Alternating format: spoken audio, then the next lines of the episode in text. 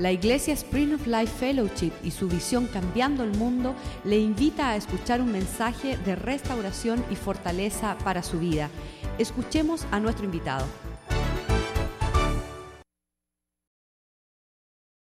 matrimonios que va a ser en Phoenix, Arizona. Y si usted está interesado en viajar allá o está con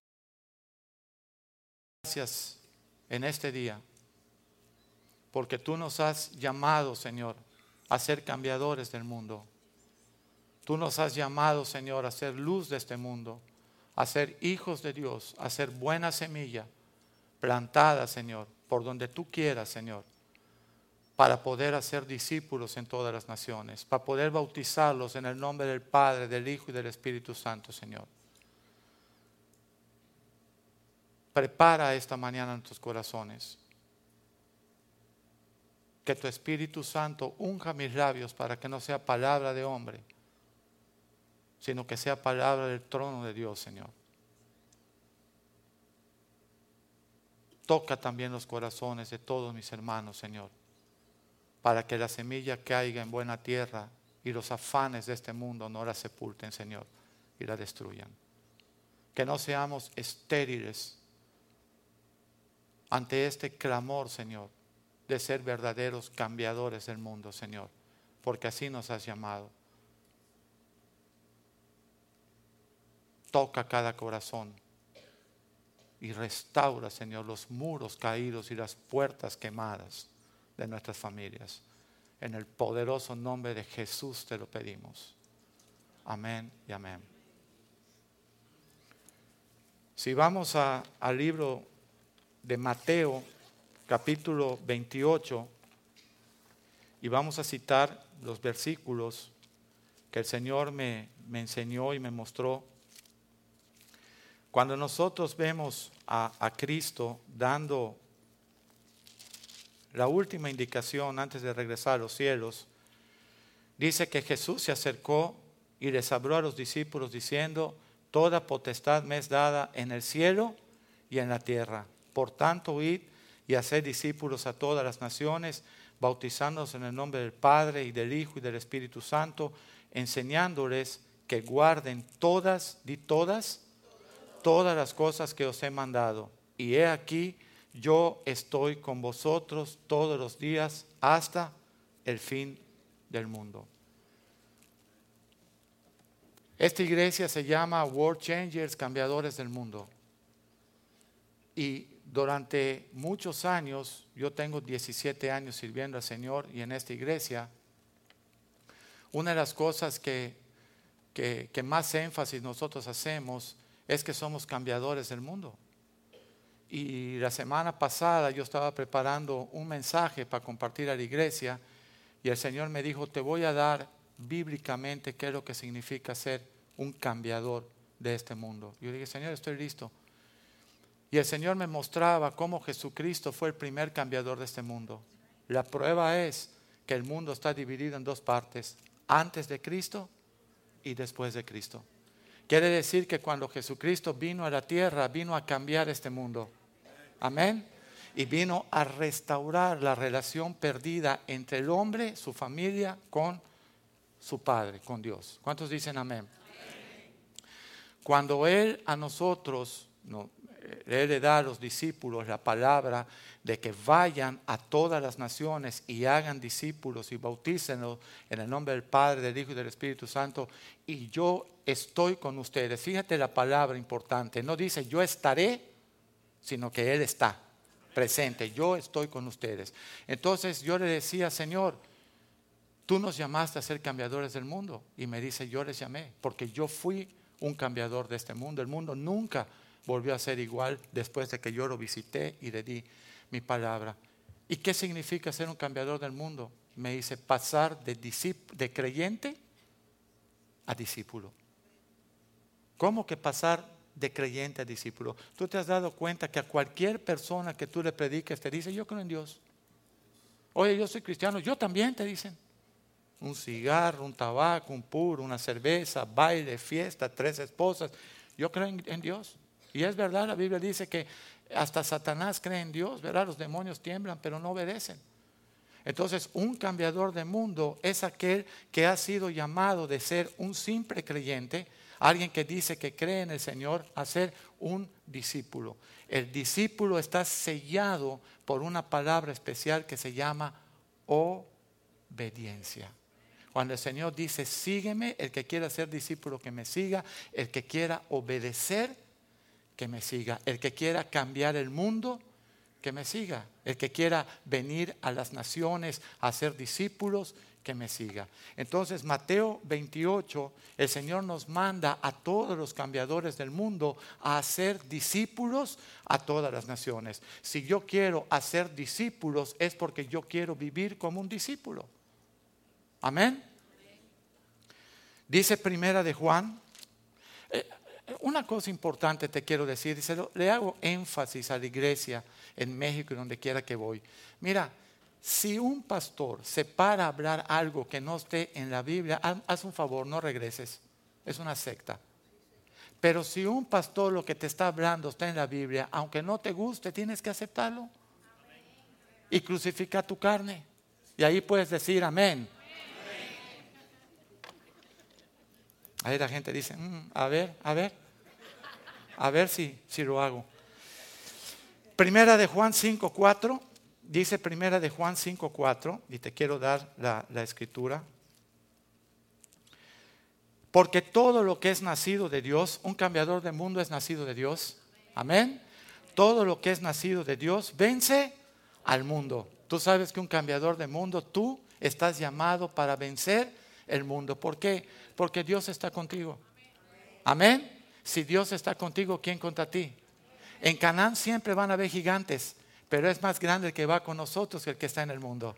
Amén. Tú no vas a entrar a Canaán sin vencer los gigantes. ¿Sí o no? Entonces nosotros vamos a pelear esa batalla. Y hay buenas noticias. Dice, porque todo lo que es nacido de Dios vence al mundo. Dilo. Y esta es la victoria que ha vencido al mundo. ¿Qué crees que es? Nuestra fe.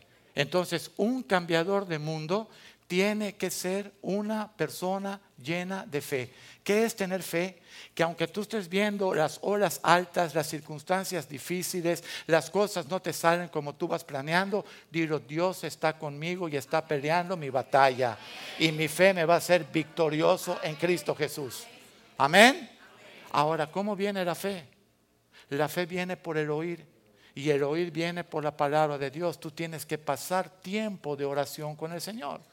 Tú tienes que pedirle a Dios una fe victoriosa. ¿Qué es la fe? La certeza de lo que se espera. Tú lo esperas porque Dios lo ha dicho y Dios no es hombre para mentir. Es la certeza de lo que se espera y la convicción de lo que no se ve. Y eso lo ves en Hebreos 11, 1 y 2. Libro de Hebreos, capítulo 11, versículo 1 y 2. Es pues la certeza de lo que se espera de lo que se espera, la convicción de lo que no se ve. Amén. El 2, porque por ella alcanzaron buen testimonio quienes los antiguos. Muchas veces decimos, Señor, ¿por qué no me usas como a Pablo? ¿Por qué no me usas como a Abraham? Quizá porque nos falta fe. ¿Cierto? Vamos nosotros a tener esa fe victoriosa en Cristo Jesús. Para tener una fe victoriosa, digo, hay que andar con gente victoriosa en Cristo. Tú no puedes andar con gente que no tenga esa victoria. 1 Corintios 15, 33, mira lo que sucede cuando tú estás andando con la gente equivocada, a la hora equivocada, haciendo lo equivocado. No falles, eso significa no erréis. No falles, no te equivoques. Las malas conversaciones corrompen. ¿Qué es corromper? Te desvían, destruyen tus fundamentos, por más que tú te llames cristiano. Acuérdate de esto, la lepra sí se contagia, la santidad no.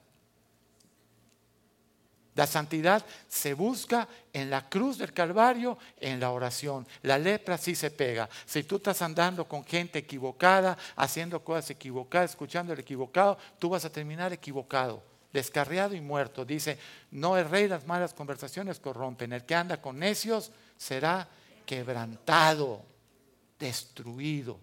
Amén. Muy bien, la fe. Vamos a ir a Primera de Juan también.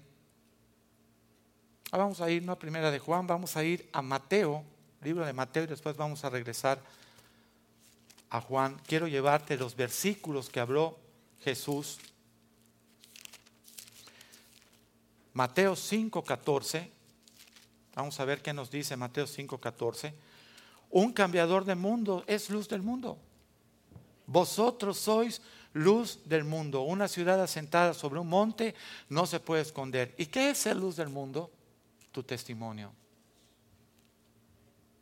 La gente de este mundo, de esta época, necesitan el testimonio de un cambiador de mundo.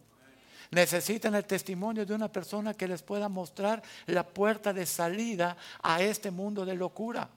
Yo vivo en un país latino y gracias a Dios vivo en una ciudad bastante eh, moderna, bastante en paz, eh, tenemos también buenas cafeterías y cositas así. Pero hoy que el pastor me, invitó a tomar un café temprano antes de llegar acá, yo pude ver la gente que venía, buenos jeans, buenos tenis, buena camisa sport, eh, la gorrita, buenos lentes, buen carrito, a tomar un cafecito, a tomar...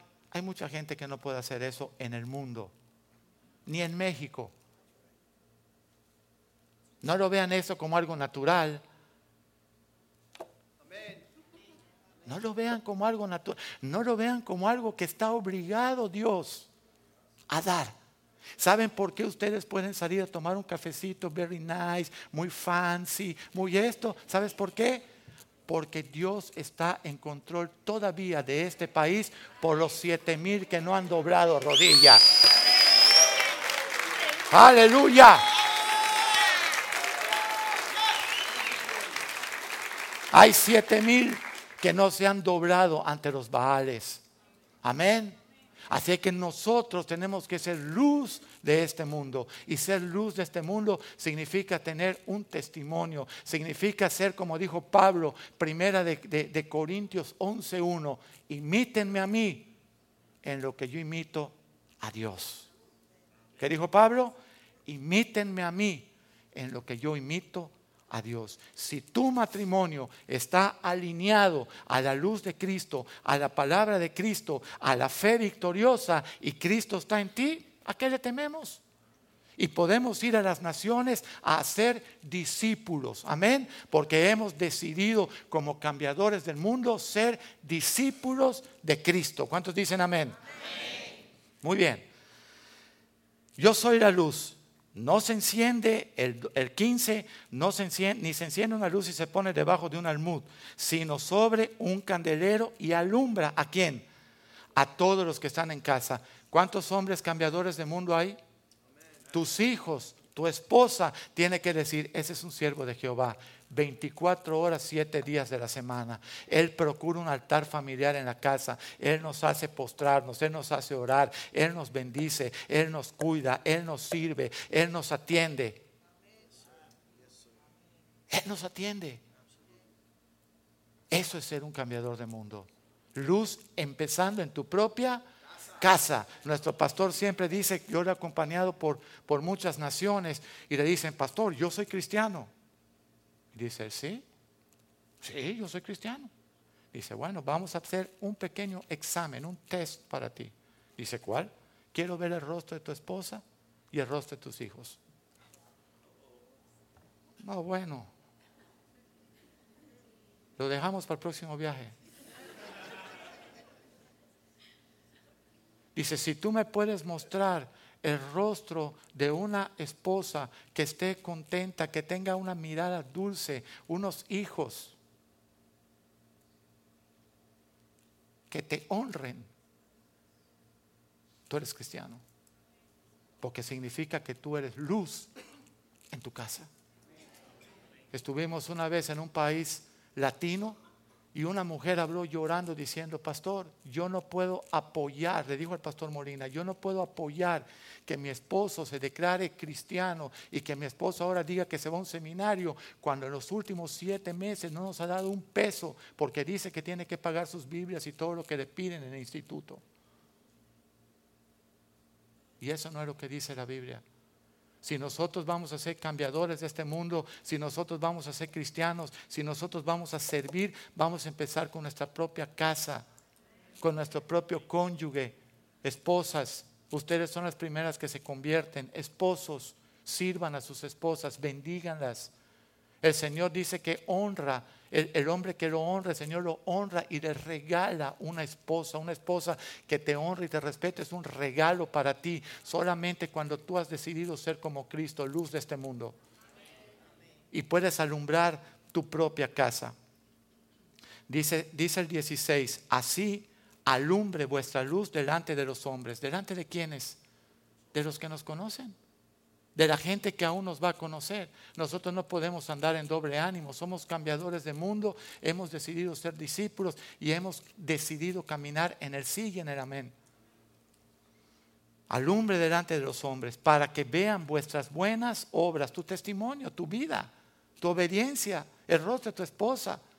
Que sea un rostro de paz, que sea un rostro de bendición, que ella pueda decir, sí, es un siervo de Dios, yo lo certifico. Y que glorifiquen toda esta gente que no conoce al Señor, que glorifique a vuestro Padre que está en los cielos. Nuestro testimonio puede hacer que una nación levante la mirada al Señor o una nación lo reproche. ¿Cuántos dicen amén?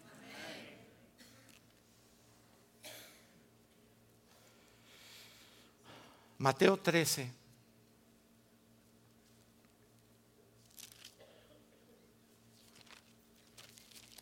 Yo espero que este día nadie tenga prisa, ¿verdad? No, porque si ya tenemos prisa, domingo con prisa a las 2 de la tarde, Dios mío. Hay gente en México que me dice, me tengo que ir. Digo, ¿y a dónde? No sé, pero me tengo que ir.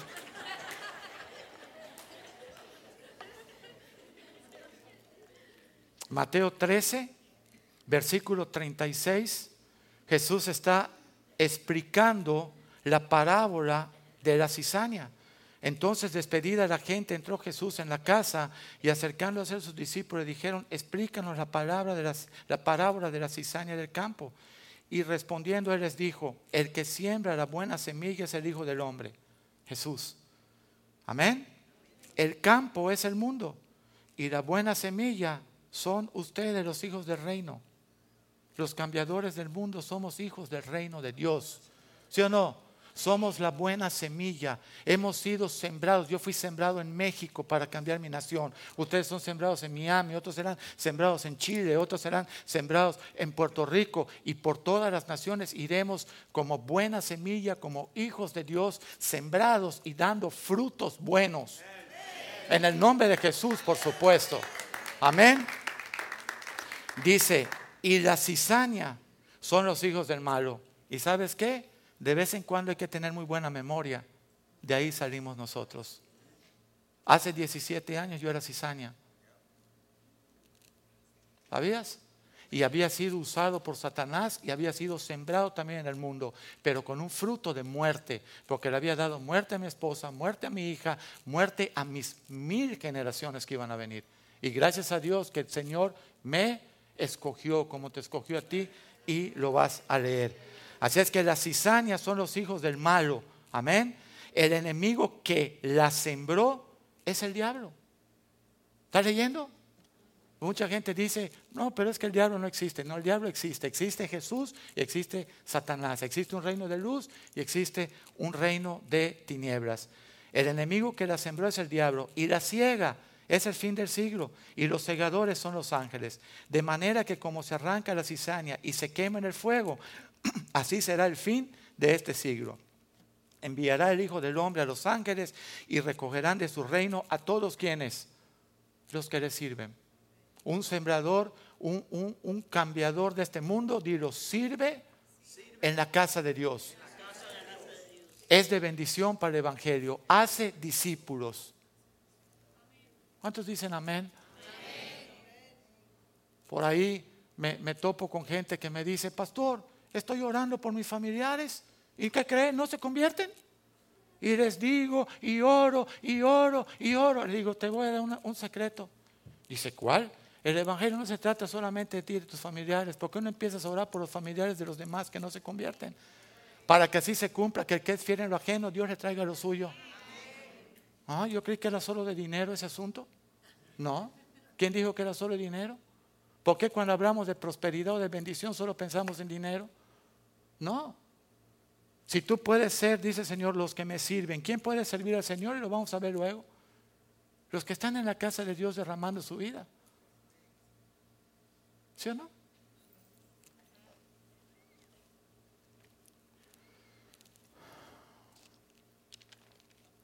Vamos a ir a Juan 4, 23. El Señor está buscando verdaderos adoradores. Que lo adoren. ¿Y sabes cuándo tú puedes adorar a Dios? Dilo conmigo, cuando estoy agradecido. Tú no puedes adorar a Dios si tú no puedes reconocer la maravillosa y grandiosa obra que hizo en ti. Como dijo el pastor hace un momento, con la adoración y el amor procuneos, de lamer la mano como un perrito a su amo que le da de comer y que lo cuida. Eso es un adorador. Dice, vamos a leerlo. 4, 23. Mas la hora viene y ahora es cuando los verdaderos, subraya verdadero adorador, adorarán al Padre en espíritu y en verdad, porque también el Padre tales adoradores busca que le adoren. Dios es espíritu y los que le adoran en espíritu y en verdad es necesario que le adoren. Entonces tu carne no puede adorar a Dios. Un, un, cambiador de mundo no puede seguir andando en la carne. ¿Y qué es andar en la carne, pastor? Bueno, con tus pasiones y deseos. Algunas veces hasta orando, manipulando a Dios para que nos dé nuestros caprichos. Ahí le puedes decir a tu hermanito, oye, te hablan. Disculpa que yo interrumpa tu sueño, pero nos están hablando. Verdadero adorador. Vamos a ir al libro de Gálatas 2.20. Dice, con Cristo estoy juntamente crucificado. Gálatas 2.20. Y ya no vivo yo, ya no vives para ti, ya no vives para tus planes, mas Cristo vive en mí. Y lo que ahora vivo, lo vivo en la fe del Hijo de Dios, el cual me amó. ¿Te amó Dios? Sí. Y se entregó por mí en la cruz. Quiere decir que un verdadero adorador en espíritu y en verdad ya canceló su agenda. Nuestro pastor dice hace siete años, hasta yo temblé, fíjate. Me retiro de abogado. Please. Me voy, ya no voy a litigar nunca más de abogacía. Digo, amén. Y yo dije, Señor, ahora hay que orar el triple por él. Sí, cuatro hijos, hermano, una esposa. Y como sea, todos comen. Y todos se visten. Y todos tienen que andar en un carro, ¿verdad? No en un carro cada uno, en un carro que sea para todos, ¿no? Y obviamente él soltó en fe su profesión. Y yo te pregunto a ti, ¿y nosotros qué hemos soltado? ¿Qué hemos soltado? A que tú digas, yo soy un adorador del Señor, yo soy esto, eso. ok, tú eres un adorador del Señor, niégate a ti mismo, vete a la cruz, pon tu carne allá, se cancela todo, cancela tus planes y dedícate ahora a vivir agradecido a Dios, cánticos y alabanzas todos los días al Señor. Sírvelo, sírvelo, ¿sí o no? Un verdadero adorador tiene gozo. Dile a tu cara, oye cara, hay que tener gozo.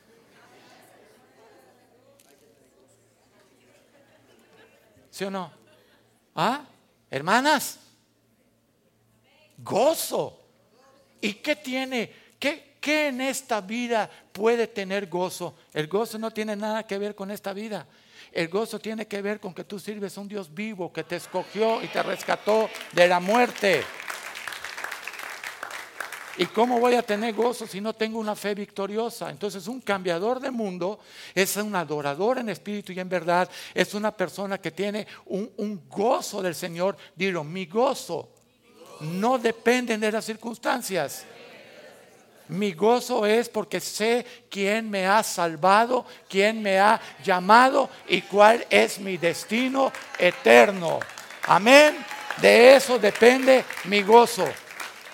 Y mi fe depende de tener una fe victoriosa en el Hijo de Dios. Y también la puedes pedir porque el Señor da abundantemente. Aún la fe es un regalo y un don del Señor. ¿Cuántos dicen amén? Entonces vamos a avisar a nuestra cara, necesitamos gozo. Hermanas, por favor, hermanos, hermanos, por favor.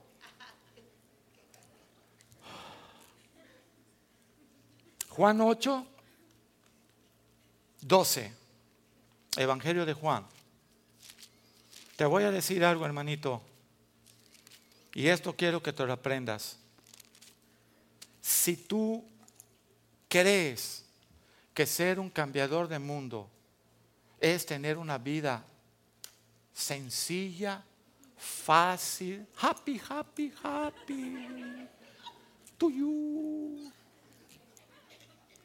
Un cambiador de mundo tiene que mirar la vida de Pablo, tiene que mirar la vida de Abraham, tiene que mirar la vida de Pedro, tiene que mirar la vida de Esteban, era nuevecito en el Evangelio y dijo, déjenme hablar y toma, a pedrada limpia.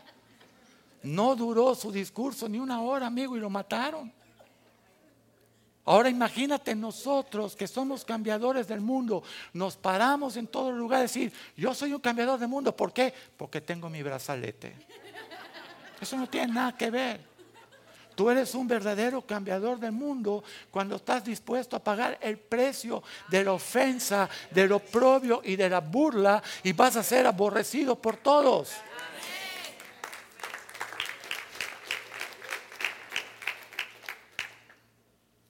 Ahí están todos así. Mexican. Es a Mexican, ¿no? Ni siquiera Mexican. Es un Mexican. Juan 8. Muy bien. Eso nada más fue para que no se duerman mucho. Dice Jesús, Juan 8, 12. Jesús dice, yo soy la luz del mundo. El que me sigue. ¿Qué significa el que me sigue? El que le obedece. Seguir a Cristo es obedecer a Cristo. El que me sigue no andará más en tinieblas, sino que tendrá la luz de la vida a Cristo en su corazón. Por eso dice, ustedes son la luz de este mundo, ustedes son la sal de esta tierra.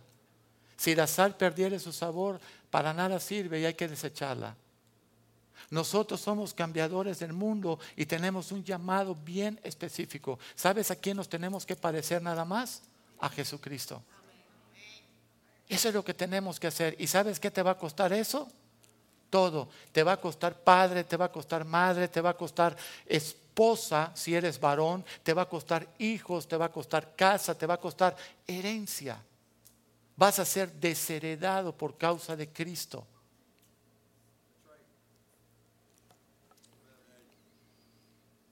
Ustedes, yo soy, dice el Señor, la luz del mundo. El que me sigue no andará en tinieblas, sino que, tendrá la luz de la vida. Mateo 24, 14. Todo esto lo habló el Señor. No, no, no, no es una palabra, no es una opinión. Mateo 24, 14. Un cambiador de mundo tiene que llevar este evangelio del reino a todo el mundo. Esto que estamos hablando dice, y será predicado este evangelio del reino en todo el mundo para testimonio a todas las naciones. Y entonces vendrá Jesús, vendrá el fin, vendrá el juicio final. Un cambiador del mundo está comprometido. Yo estoy seguro que muchos de ustedes, ¿verdad? Dicen, dichoso el pastor. Ahorita se va a Perú, regresa, por poco se lo come un león en el África, regresó, después se fue a Argentina, regresó. Oye, pero cuando ya estás tú en medio de eso, tú dices, ¿y la familia? ¿Y su esposa? ¿Y sus hijos? ¿Y la iglesia, ustedes mismos? ¿Y, sus, y su vida personal en cuanto al hecho de tiene que hacer cosas o dejar de hacer cosas? ¿O su salud? Porque son compromisos que se van haciendo sin pensar en uno mismo. Este año yo viajé a los Estados Unidos 12 veces. Un mexicano puede viajar 12 veces en 60 años, no en 12 meses. Soy un bendecido de Dios.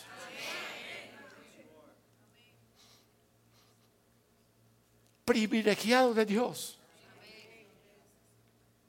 Díganos su secreto, pastor, porque creo encontrarme en la voluntad del Señor. Puesto que no estoy viajando para pasear, estoy viajando para servirles a ustedes. ¿Cierto? En lo que se pueda, en lo que humildemente podamos hacer. Lo que dijo el pastor hace un rato, permítenos conocer lo que tu problema para ver si te podemos ayudar en algo. Y eso es lo que yo hago cada viaje.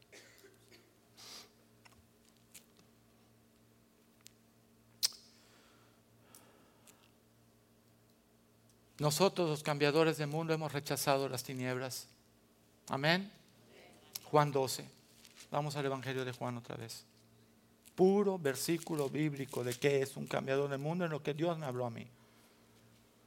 Juan 12, 25.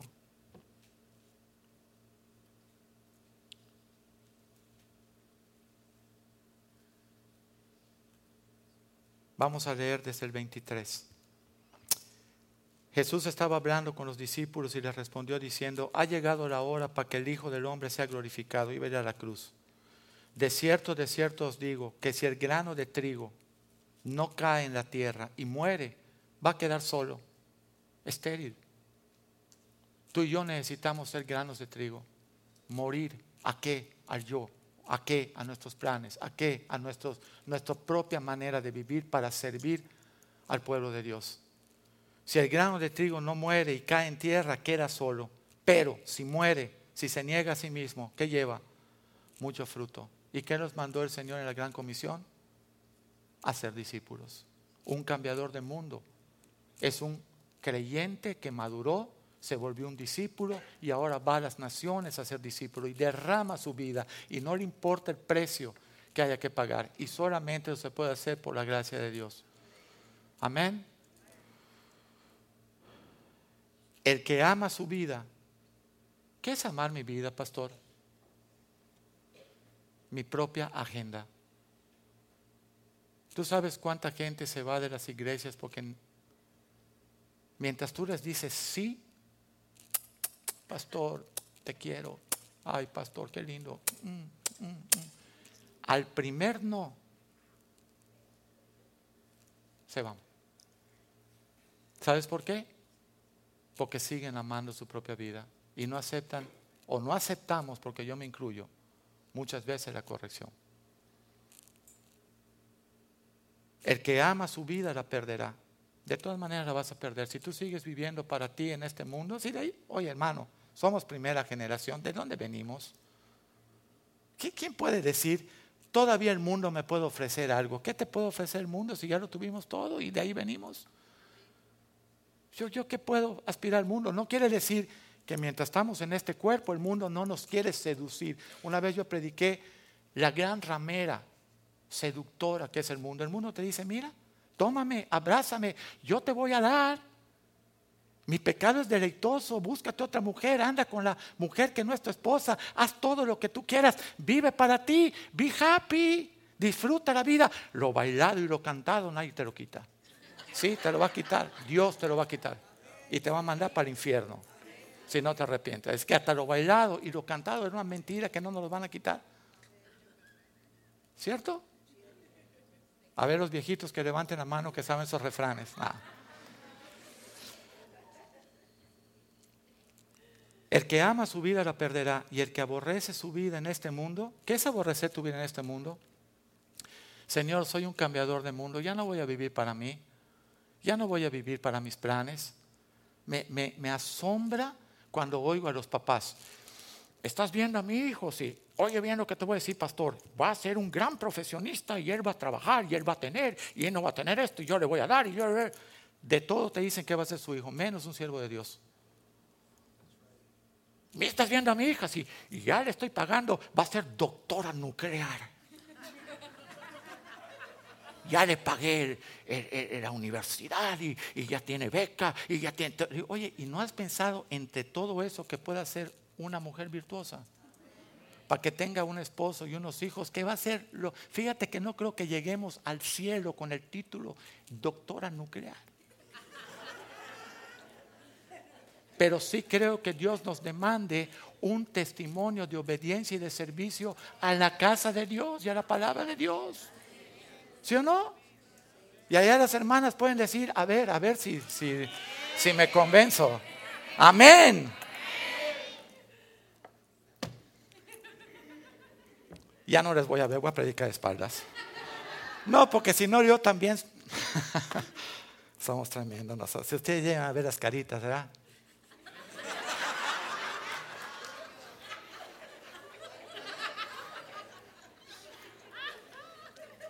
Que vaya a cambiar México.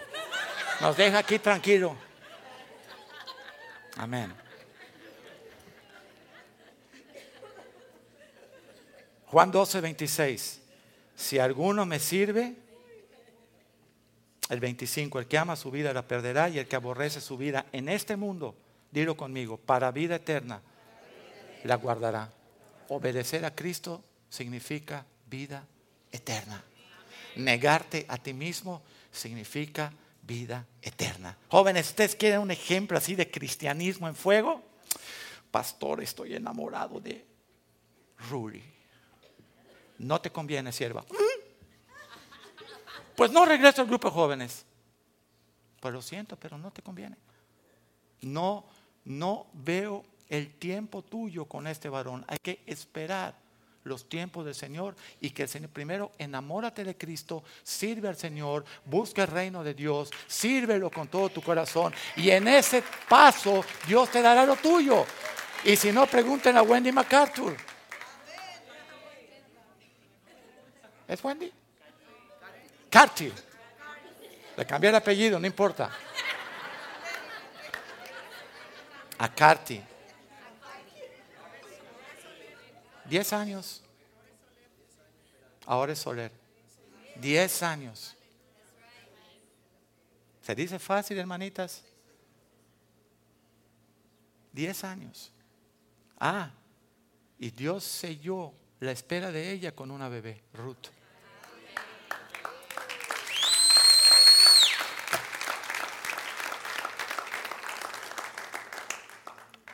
Después hablaremos más de eso.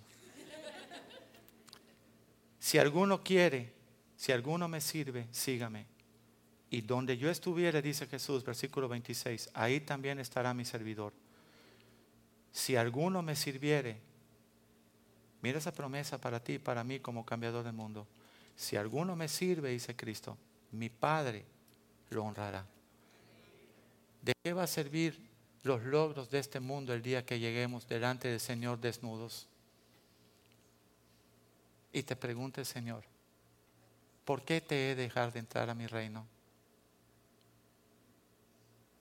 Y tú solamente le puedas decir, porque decidí confiar en el Señor, en Jesús. No tengo ningún atributo delante de ti más que haber rendido mi vida a Cristo. ¿Qué otra cosa tú le vas a poder decir a Jesús? Dice, ok, siervo fiel, me serviste, mi Padre te honrará. ¿Puede compararse eso con los logros de este mundo? ¿Y por qué todavía tropezamos en eso? Hermano, no te he visto en la alabanza, es que me salió trabajo, ahora toco cinco veces por semana. Bueno, pues ahora revisa si allá afuera está lo que Dios quiere o aquí dentro. Es mejor estar comiendo arrocito blanco con frijoles negros, haciendo la voluntad de Dios en la casa del Señor, que allá afuera comiendo manjares. Más vale un día en la casa de Dios que mil fuera. Pero ¿sabes qué se necesita eso? Morir a yo. Perder tu propia vida.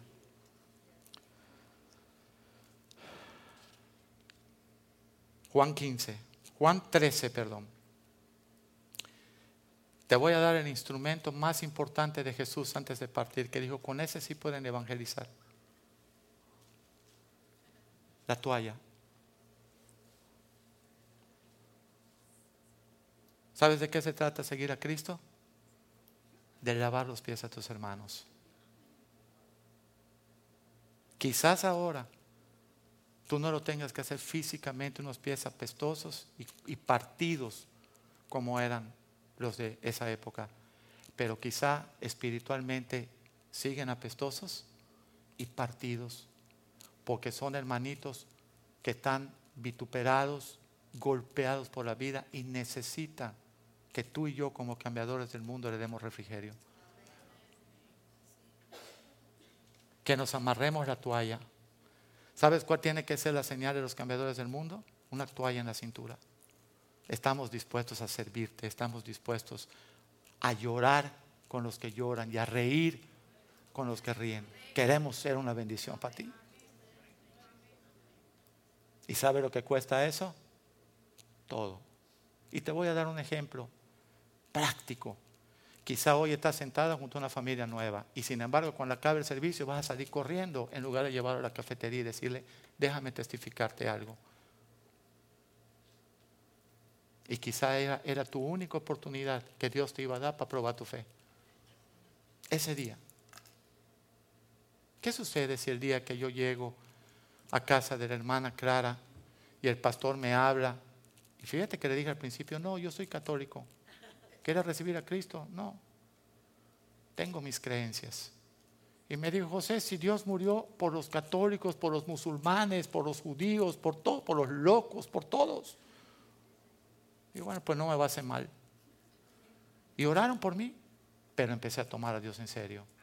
Pero ¿qué hubiera pasado que yo decida no tomar a Dios en serio? Todo lo que hoy ven bendición se hubiera tornado maldición y con toda seguridad yo específicamente ya estaría muerto. Específicamente yo. Entonces muchas veces Dios pone delante de tus ojos para usarte y tú dices no tengo tiempo.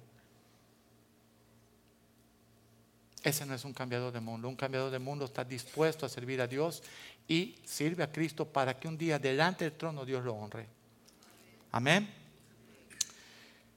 Juan 13, dice 13, vosotros me llaman maestro y señor y dicen bien porque lo soy.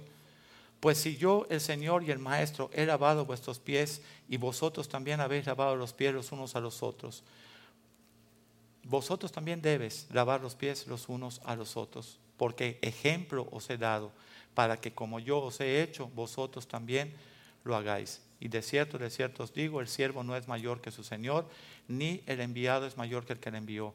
Si sabéis estas cosas, bienaventurados seréis si las hicieres. No hablo de todos vosotros, yo sé a quienes he elegido. Dios te ha elegido a ti. Aquí iba a hablar de Judas Iscariote, alguien que lo iba a traicionar. Un cambiador de mundo. Ha sido tomado por el Señor para ser luz, para ser hijo plantado, para ser buena semilla, para ser alguien que sirva, para negarse a sí mismo, para no pensar en su propia vida. Ese es un cambiador de mundo. Y para lavarle los pies al necesitado, al afligido, al atribulado. El Evangelio no se trata de uno. Yo veo a la gente, me dice, pastor, pero es que, ¿sabes qué? Tengo años orando y, y, no veo respuesta. Digo, hermano, es que solo piensas en ti. Mi dinero, mi familia, mi trabajo, mi salud, mi, mi, mi, mi, mi, mi, mi, mi. Piensa un rato en el que está enfrente de ti.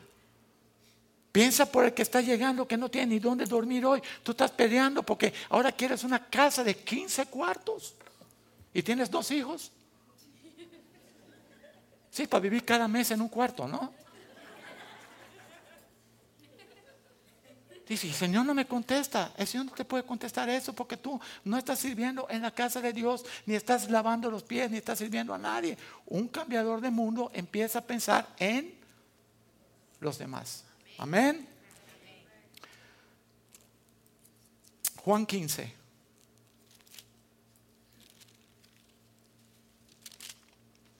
¿Por qué tantas escrituras, pastor? Pues para que no digas fue una opinión de este hombre. Yo no estoy de acuerdo con lo que la gente dice, no, ni yo. Yo estoy de acuerdo con lo que dice la Biblia. Juan 15, 12 dice, este es mi mandamiento. ¿Sugerencia?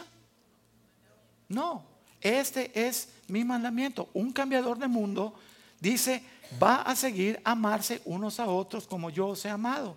Nadie tiene mayor amor que este, que uno ponga su vida por sus amigos. Un cambiador de mundo está dispuesto a dar su vida por sus amigos.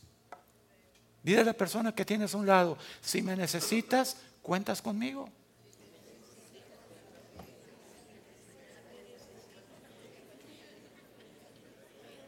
Y qué hermoso sería que eso se vuelva una realidad de verdad, ¿verdad?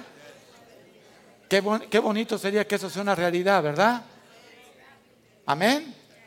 Si te tocó tu esposo a un lado, pues ya sabes, ¿no? Necesito dinero para pagar algo. Si me necesitas para eso, no cuentes.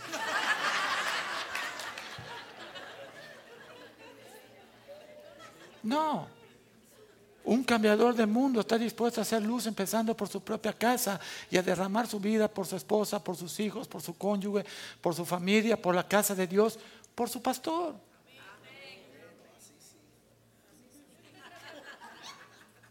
Por ahí hay un versículo que dice que cuando el hombre no está verdaderamente convertido, le es como fuego, como, como daño al que lo dirige. ¿Puedes creer que diga así la Biblia? Tú tenías ese versículo. Se devuelve como, como, como algo que lastima.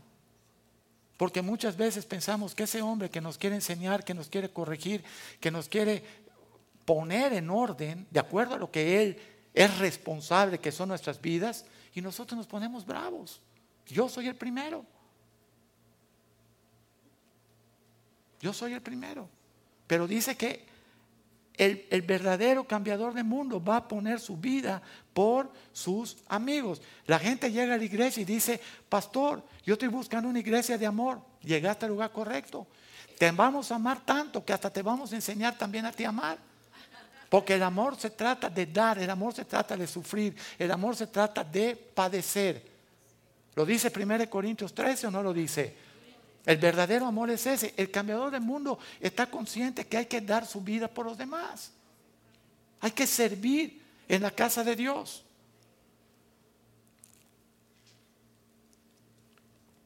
Y el versículo favorito, Santiago 4.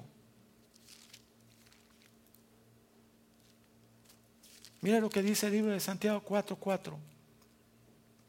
Oh almas adúlteras ¿No sabéis que la amistad del mundo es enemistad contra Dios? Cualquiera pues que quiere ser amigo del mundo se constituye enemigo de Dios. ¿O pensáis que en vano, dice la Escritura, el Espíritu que ha hecho morar en nosotros nos anhela celosamente? Un cambiador del mundo ya no es amigo del mundo. Solamente va al mundo para cambiarlo. Para decirle, mira, yo conozco una vida maravillosa, completa, que te puede dar eternidad de bendición, de paz y de todo lo que el Señor promete. ¿Y nosotros verdaderamente estamos caminando ajenos al mundo? El maligno y Cristo. ¿A quién vas a servir, dice el Señor? ¿A quién tú vas a servir de los dos? Nosotros decimos muchas veces que somos cristianos y seguimos andando con los mundanos, pero no andando de andar porque tengo que trabajar, no, andando en sus fiestas. Tú puedes invitar a esa gente a la casa de Dios y nunca vienen, pero sí quieren que tú vayas a sus reuniones y a sus fiestas. Bueno, el Señor le llama adulterio espiritual. Es como que tú llegues a tu casa y veas a tu esposa agarrándose la mano con el vecino. Y digas, ¿qué pasó? Es que lo quiero mucho, pero no pasa nada. ¿Y qué haces a las manos agarradas del vecino? Le estoy predicando. Así somos nosotros los cristianos. Oye, ¿por qué fuiste a esa fiesta? Es que estoy predicando. ¿Qué? En unos 15 años con una quinceañera que está casi semidesnuda, que la están manoseando y manoteando todos por allá en un bailable de esos grotescos y tú sentado ante una botella de alcohol, pero no tomo. Digo, hermano, si tú entras a un sumidero donde hay estiércol, tú no tienes ni que tocarlo ni que, ni que juguetearlo. Con que estés parado tres horas, ¿sales aprestando a eso? No, no, pastor, fue muy rápido, no lo entendí. Sí, que si tú te metes a una fiesta donde le están dando culto a todo el pecado del que Cristo te sacó, tú vas a volver a caer. Entonces, ¿dónde yo le predico a la gente? No seas descarado, amigo. Invítale un desayuno que sea a, tu casa, café con leche y francés, o pan y ya. No me digas que tú tienes que ir al lugar de la muerte porque tú ahora eres el rescatista de, de almas pecadoras. Por favor, nos gusta todavía mirar. Por ahí hay una escritura donde dice que el pueblo judío físicamente había salido de Egipto, pero su corazón se había quedado ahí y anhelaba las cebollas y los ajos. Ay, todavía me acuerdo cuando hice mis 15. Ay, todavía me acuerdo cuando yo bailaba, porque ahora no bailo. El pastor me dice que no se puede bailar. Esa es la clásica. ¿Por qué el pastor te dice que baila todo lo que tú quieras? Es que lo dice la Biblia. Si Cristo no obligó a nadie a seguirlo, ¿por qué nosotros tenemos de obligar? Solo te estamos diciendo que un cambiador de mundo sabe que el corazón de Dios lo anhela celosamente y no le quiere causar dolor a Dios. Ahora tú vas a decidir hacer con tu vida lo que tú quieras. Lo que nadie se te puede imponer a lo que tú, el Señor le dijo a Judas, de todas maneras haz lo que tengas que hacer, porque ya está en tu corazón. Hazlo. ¿Cómo yo puedo? Dice la Biblia aquí, a mismo en, en Santiago 4, 6. Pero Él da mayor gracia. Todo esto que estamos hablando, la única forma que tú y yo podamos escapar es con la gracia de Dios. Él da mayor gracia. Por eso dice, Dios resiste a los soberbios. Ah, pero si tú hoy no reconoces en qué posición estás y tú sigues pasando la bola por alto, entonces te llama la Biblia rebelde y soberbio. Porque quizá hoy donde tú estás puedas decir, es verdad Señor, ya me cansé de estar viviendo en un doble ánimo, voy, entro, salgo, viro, torno, me abrazo contigo, me abrazo con el mundo. ¿Sabes una cosa, hermano? Cuando nosotros llegamos en México, ¿no? Mi esposa y yo, recién convertidos, nos invitaban a un desayuno, X, desayuno, no había cerveza, no había nada, un desayuno. Nos sentábamos mi esposa y yo. Oye, ¿qué crees? Todos se iban al baño. Ahí también vamos al baño, al baño, al baño, al baño, al baño, al baño. Porque no querían oír el testimonio de nosotros. Yo digo a mi esposa, ¿vamos al baño también allá a predicarles o, o nos vamos a la casa? Sí, puede haber buen ambiente en el baño, no están todos ahí. Pues vamos a aprovechar, ¿no? Porque voy al baño, voy al baño, voy al baño, voy al baño. Pues voy al baño, le digo a mi esposa, ¿no? No. La gente no quería oír el testimonio, la palabra, que ellos sabían que era real, porque yo había nacido ahí, ellos me habían visto, ellos habían visto mi caída, pero ahora estaban viendo la gloria de Dios. Y la gloria de Dios, eso sí, no la querían ver. No la querían ver. Dios te anhela celosamente y Él quiere dar mayor gracia a quién? A los humildes. Sométete pues a Dios, resiste al diablo y Él huirá de vosotros. Acercaos a Dios y Él se acercará a vosotros. Pecadores, limpien sus manos y vosotros de doble ánimo, un día el mundo, un día Cristo. Y hermano, ¿y por qué no veniste a los lunes de varones? Ah, este, me fui a ver el béisbol. Ah, está bien. Mira, tenemos lunes de varones. Hermanita, ¿por qué no fuiste a, la reunión de las siervas? Eh, bueno, eh, doble ánimo. Agarramos fuego los domingos y parece que nos echan agua de lunes a viernes, ¿verdad? Hermanos, hermanas, El único que no se cansa es el pastor. Ese sí. ¿Tú te imaginas que llegues aquí el domingo, te sientes ¿tú es rayo usted el pastor? No tuvo ganas de venir, dio dolor de cabeza. Lo hacemos nosotros y ¿por qué él no? Hermana, ¿por qué no veniste a la iglesia? Mm, me dio jaqueca. Y una, en tu casa se te agita la jaqueca porque dice la Biblia que vengan los enfermos al altar y ahí oran los ancianos para que sanen. No voy a escarbar más. Hechos 17:6. Estoy terminando. Ay, ya, ya, ya. Además, aquí el pastor no tarda tanto. Siga, dice. Hechos 17:6. ¿Qué dice Hechos 17:6?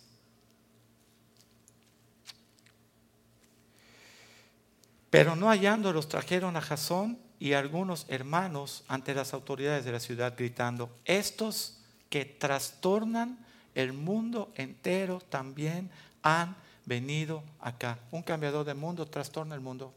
¿No has trastornado tu familia?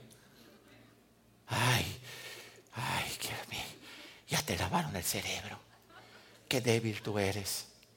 Te creí más y te empiezan a dar una letanía. ¿Sabes una cosa en México? ¿Sabes qué dicen muchas mamás a los sinvergüenzas de sus hijos de 27, 28 y 30 años? Te prefería borracho antes que en ese cristianismo. Fíjate tú si están endemoniadas. Yo digo, no, no, no, no, vete, vete. Yo no escuché bien.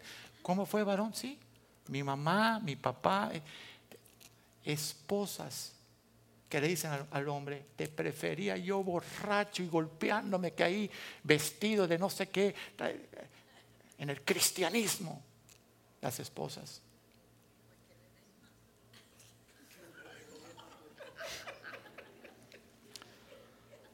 Yo no sé si es para que le dé más golpes o menos golpes, pero lo dicen. Y eso da una profunda tristeza, porque ¿sabes quiénes pierden? los hijos. Nosotros somos unos sinvergüenzas que ya tenemos edad para hacer lo que sea. Pero los hijos, esos son perdedores. Por eso llegan luego a una secundaria y le pegan 25 tiros a cualquier persona. Porque nosotros hemos pisoteado la verdad del Evangelio. Primera de Juan 2.15 No améis al mundo. ¿Qué parte no entendemos de esto? Para que yo le explique, ¿no? No améis al mundo. ¿Qué parte no entendemos? Porque seguimos andando muchas veces con familia. Ay, pastores, que me voy a ir de vacaciones con mis compadres impíos 15 días nos vamos a un crucero. Dijo, hermanita, ¿te vas a cruzar ahí? ¿Vas a dejar el cristianismo? No, porque ahí le vamos a predicar. No, no hablo del crucero, ¿eh? por favor, hablo de la gente que nos rodeamos, de los temas que agarramos, de las amistades que tenemos. ¿Sabes una cosa, hermanito? ¿No te ha pasado todavía Caminar en Cristo como cambiador de mundo es un camino solitario. No te, oye, en una casa de cinco, tres estarán contra dos, divididos. El padre querrá matar al hijo, el hijo querrá matar al padre, y en una casa la nuera contra la. ¿No te, ha, ¿No te ha sucedido eso? Entonces dice la Biblia, para que no te sorprenda lo que va a ocurrir, un cambiador del mundo sabe que no debe amar al mundo, dice, ni las cosas que están en el mundo. Los placeres, los deseos, las pasiones. El que me diga, mm, eso está resuelto, es un mentiroso también. Porque para eso sirve ir a la cruz y doblar tu rodilla. Para negarte a ti mismo, y tú lo sabes. Dice, no ames al mundo. Si alguno ama al mundo, ¿qué sucede? es porque el amor del Padre no está en él. Nos podemos llamar cristianos, podemos tener aquí el logotipo de que somos cambiadores del mundo, pero el amor del Padre no está en nosotros, porque seguimos codiciando Egipto, los ajos y las cebollas. Dice, porque todo lo que hay en el mundo, los deseos de la carne, los deseos de los ojos, las vanaglorias de la vida, no proviene del Padre, sino del mundo. Y el mundo va a pasar y sus deseos también. Pero un cambiador de mundo, un discípulo de Cristo que hace la voluntad de Dios, permanecerá para siempre. ¿Qué parte no entendemos de esto? Ustedes saben. Muchas veces la danza de las ovejas de iglesia en iglesia, en iglesia, en iglesia. Y tú dices, ¿y qué están buscando? Yo te digo que están buscando un pastor que les apapache sus caprichos. Que puedan andar para acá, puedan andar para allá, que entren, que salgan, que viren, que tornen, que... ¿Sabes una cosa, hermanito? Esta línea que Dios nos ha dado de cambiadores de mundo, de gente que quiere entrar por la puerta estrecha, yo no le veo otra puerta, ¿eh? Fíjate que tengo 17, no puedo creer que hayan pasado 17 años, es un montón de años. Y todavía sigo viendo la puerta estrecha y cada día se me hace más chiquita. Digo, Señor, dame chance, ya no voy a entrar. Déjame aunque sea meter la cabeza, porque tú sabes perfectamente, Dios va tratando con cada uno de nosotros en las áreas que somos cojos. ¿Sí o no? ¿Sí o no? Juan 3. Evangelio de Juan 3. Lo hemos leído mil veces, pero solo leemos, de tal manera amó Dios al mundo. Ahí está, Dios es amor. ¿Qué le pasa a ese mexicano? Dios love me. Sí, Dios te ama, te ama tanto que hasta te va a corregir, fíjate. Como un padre disciplina a su hijo. Amén. Juan 3:16, de tal manera amó Dios al mundo que ha dado su unigénito para que todo aquel que en él cree no se pierda, mas tenga vida eterna, porque no envió Dios a su Hijo al mundo para condenar al mundo, sino para que el mundo sea salvo por él. El que en él cree no es condenado, pero el que no cree ya ha sido condenado porque no ha creído en el nombre del unigénito Hijo de Dios. Ahora, ahí están nuestros familiares. No, porque mi abuelita no viene a la iglesia, porque tiene su, su criterio. Bueno, tu abuelita va para el infierno. Si tu abuelita no deja su criterio y toma el criterio de Cristo, va para el infierno. Y tú con ella, porque es una cahuete. Sí. Eh, eh, quiero explicar bien esto, ¿no?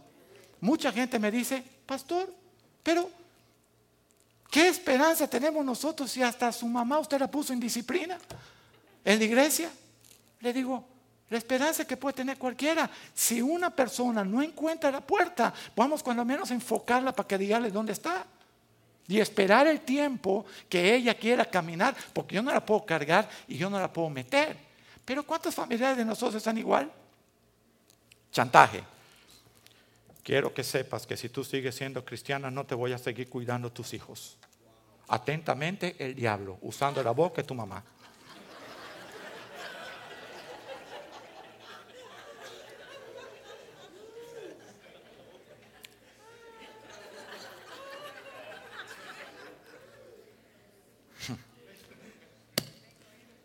Esta es la condenación que la luz vino al mundo y los hombres que amaron más. Las tinieblas, nuestros familiares no están aquí sentados porque aman las tinieblas, amigo. ¿Qué parte no entendemos? ¿Qué parte no entendemos? No quieren pagar el precio. ¿Cuál? ¿Cuál es el precio? Négate a ti mismo, toma tu cruz y sigue al Señor. Si quieres, porque el Señor no te obliga a eso. El que quiera ser mi discípulo, que me siga, que tome su cruz. Porque todo aquel que hace lo malo, mira, ahí está nuestra, parentela ahí, aborrece qué? Aborrece la luz y no viene a la luz. Así que no, ay, mi hijo no viene a la iglesia, pero él no es malo, es buenísimo. Digo, oye, de perdido que haga un pecado, porque no sea que se vaya hasta pasar del tercer cielo. ¿eh? Un pecado, aunque sea que diga tonto, no, para nivelar la santidad de él, no sea que se va de honrón, ¿no? Sí, y parece chiste, pero no, no. Y son, ay, es tan bueno, mi, hija, oh, Es tan buena, oye. Digo, pues cuidado, solo hay tres cielos, está en el quinto ella. Se trasroscó, se fue la rosca del tornillo. Pero yo no culpo al que lo dice, o sea, a esa persona que no conoce de Dios. Yo me dirijo al que en la locura de que conoce la verdad de Dios todavía sigue solapando eso. ¿Vieron por qué predico cada dos años? si hay votación, ahí te marcan todos. la tacha. no, dice, pero sí.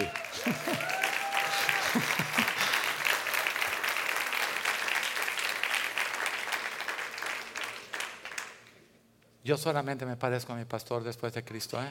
De verdad, de verdad, de verdad. Yo no sé por qué mucha gente se extraña, qué duro tú eres. Digo, oye, a mí me entrenaron para ser un perro de pelea, no por ser un French de sala. ¿Ok? Yo soy un guerrero.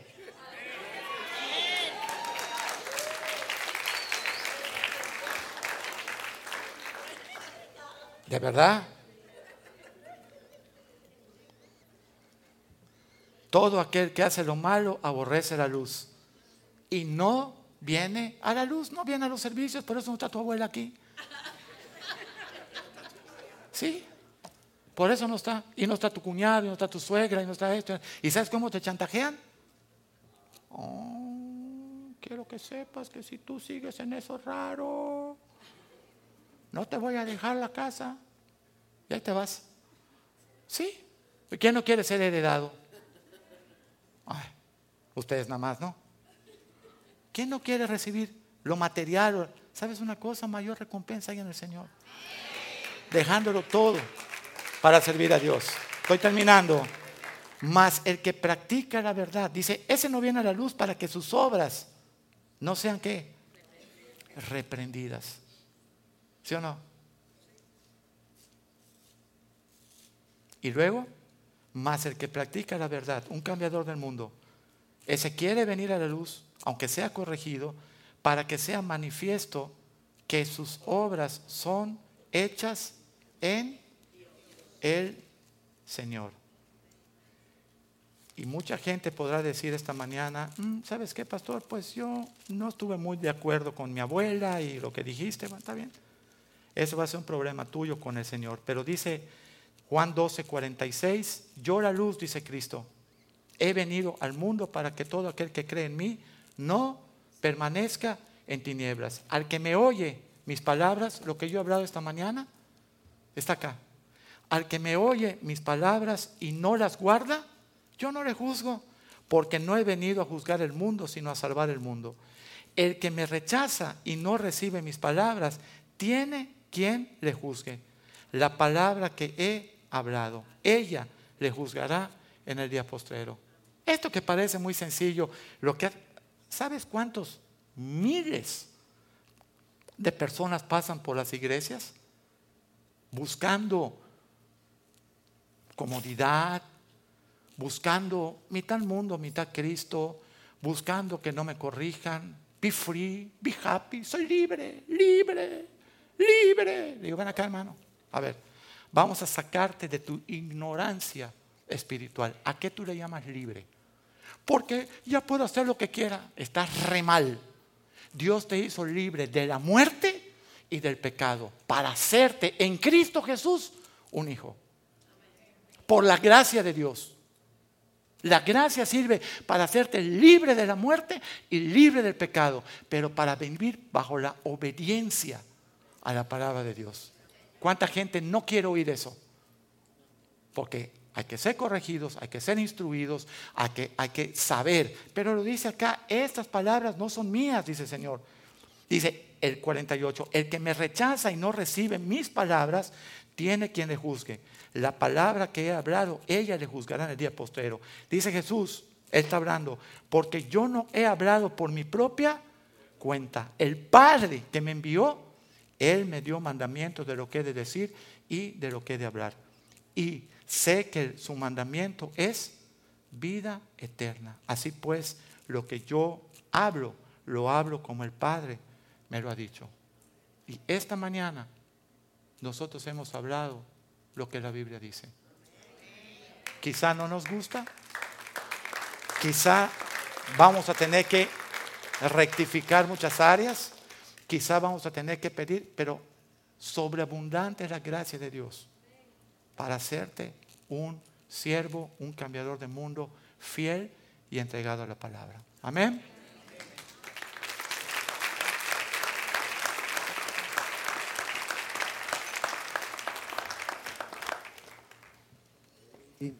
Amén. Vamos a ponernos de pies en esta mañana. Ya es la tarde, estamos listos para almorzar. Pero no antes de explicar un detalle. Yo quiero que Cristo me hable de este lado de la eternidad y no llegar un día en su presencia y pedirme cuenta y yo decir, no, es que no entendí el mexicano. Él como que habló demasiado rápido, no pudo entender al, pastor Joaquín, no entendí el mensaje de cambiar el mundo, no entendí lo que era ser un verdadero cristiano. Yo prefiero escuchar a Dios clarito de este lado y decir, Señor, dame tu gracia para poder dar la marca de lo que te agrada, porque aquel día dice que no habrá excusa. Usted puede decir, no es que yo quería a mi abuelita un montón. Eso es una buena excusa, pero en ese día no se permite la excusa. Y entonces nosotros tenemos que decirle, Señor, yo quiero, y eso lo dije yo cuando era un adolescente de 16 años, y mi primita de 9 añitos me miró al rostro y dijo, Joaquín, tú te vas para el infierno. Esas fueron las palabras que me hicieron reaccionar y yo dije, yo no quiero ir al infierno. Entonces ahí me preocupé, empecé a leer la Biblia y cuando leí la Biblia dice, esto es imposible y el diablo decía, Joaquín, no pierdas tiempo, no lo vas a lograr. Y entonces yo dije, ¿por qué? Dice, porque te gusta hacer las cosas indebidas más. Y entonces yo dije, bueno, yo siempre te obedezco a ti, voy a empezar a obedecer a Cristo. Y ahí me rompí el lazo de Satanás a través de la gracia de Dios y he estado 30 años en pos de lo supremo. Que mi vida agrade al Dios. Ser como Jesucristo es la promesa de la gracia de Dios. Cristo en Juan 8:29 dice estas palabras aquel que me envió siempre está conmigo. Y yo le puedo decir que hace 30 años Cristo siempre ha estado conmigo. Aquel que me envió conmigo está.